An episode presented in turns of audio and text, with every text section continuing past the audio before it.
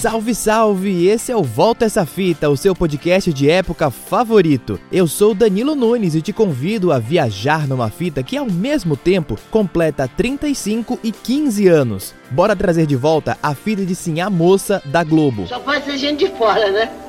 Deve ser. Daqui, da cidade? É. Ninguém seria tão maluco a ponto de invadir a delegacia e tirar os dois negros daí. Eu gostaria de conhecer esse tal Dimas. Por quê? Não sei, mas alguma coisa me diz que pode muito bem ser ele o nosso Cavaleiro Negro. Quem será o misterioso Cavaleiro Negro? Sim, a moça, neste sábado, 15 para as 6 da tarde.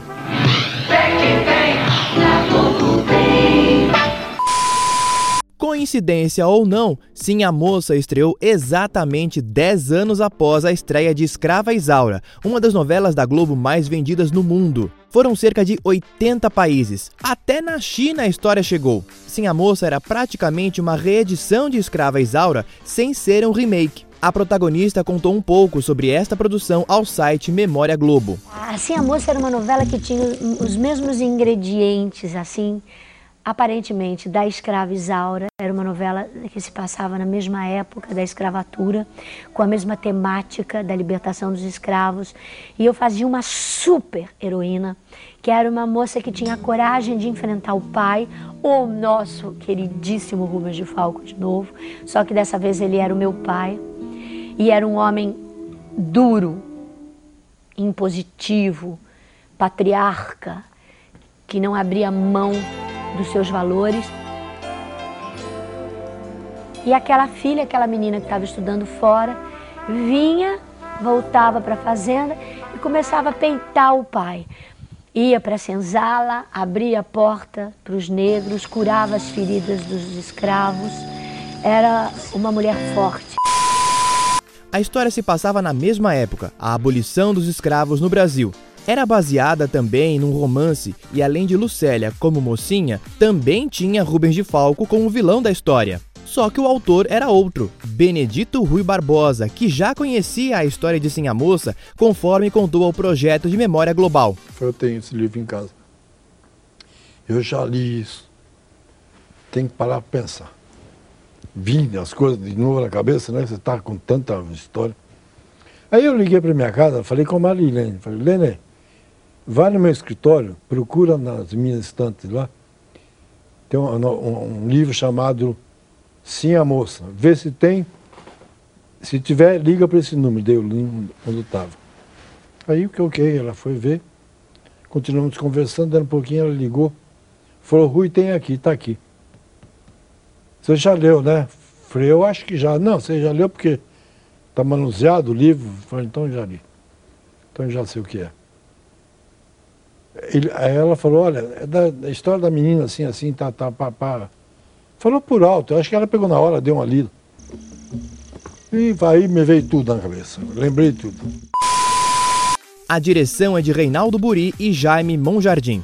A história se passa em 1886, na cidade de Araruna, interior de São Paulo. Sim, a moça, que se chamava Maria das Graças Ferreira, vivida por Lucélia Santos, era filha do Barão de Araruna, o Coronel Ferreira, interpretado por Rubens de Falco, um escravocrata raiz. Ela conhece o Dr. Rodolfo, vivido por Marcos Paulo, em um trem quando voltava para o interior depois de completar os estudos na capital.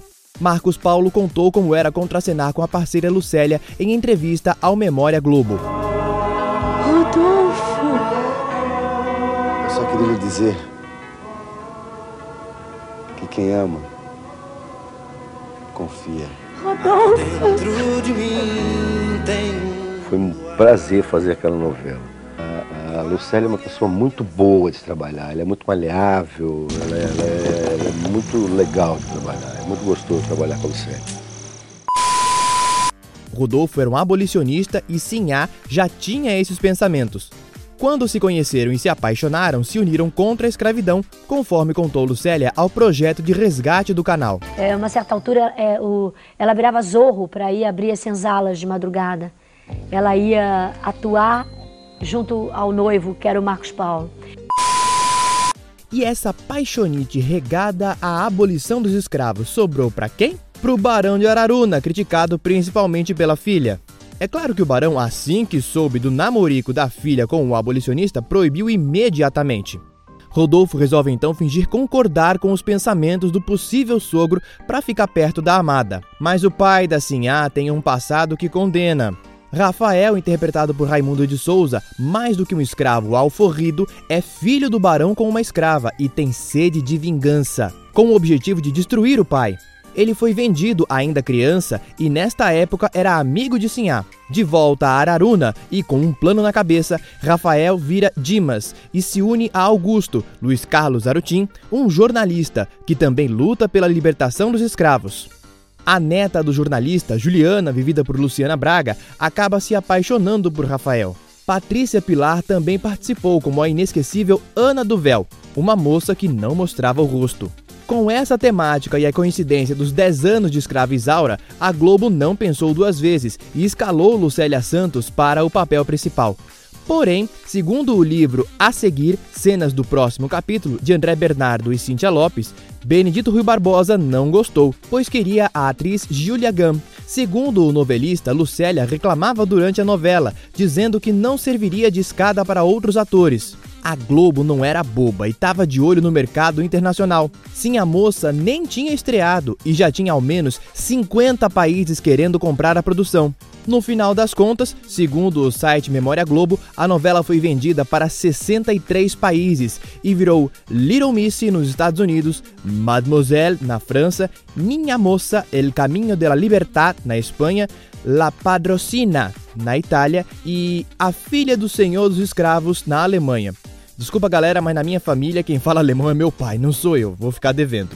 Julia Gunn não foi a única substituída antes da estreia da novela. O cantor e ator Fábio Júnior estava cotado para viver Dr. Rodolfo, contudo, não aceitou o convite, pois na época estava atarefado com a carreira musical a cidade cenográfica de Asa Branca foi reaproveitada nesta novela. Segundo o site Teledramaturgia, os cenários externos usados em Roque Santeiro foram reformados e viraram as casas e construções de Araruna. Nesta época, antes dos estúdios Globo, a emissora construía as cidades cenográficas numa área localizada em Guaratiba, município do Rio de Janeiro. O sucesso foi tanto que mereceu um remake 20 anos depois. E o mais legal, alguns atores que trabalharam na primeira versão também atuaram novamente em 2006, como Patrícia Pilar, Gésio Amadeu, José Augusto Branco, Alexandre Moreno e Milton Gonçalves, o único que viveu o mesmo personagem, o pai José, nas duas versões. A primeira versão de Sim a Moça voltou no Vale a Pena Ver de Novo em 1993 e no canal a cabo Viva em 2018. O que o senhor pensa sobre esse movimento em prol da libertação dos escravos? Ela é muito mais que a mocinha dessa história. Pati. Viva a República! Abaixa a escravidão! Tá toda uma corja de abolicionistas irresponsáveis por detrás disso tudo. Toda uma corja! Sim, a moça. De segunda a sábado, duas e meia da tarde e uma e quinze da manhã. No Viva. E este episódio do Volta Essa Fita fica por aqui. Se você gostou, assina, curte, compartilha, espalha para todo mundo que tem um podcast contando histórias da TV brasileira. Semana que vem eu tô de volta com uma nova fita, ou melhor, uma velha fita. Eu te encontro, eu te espero. Até lá!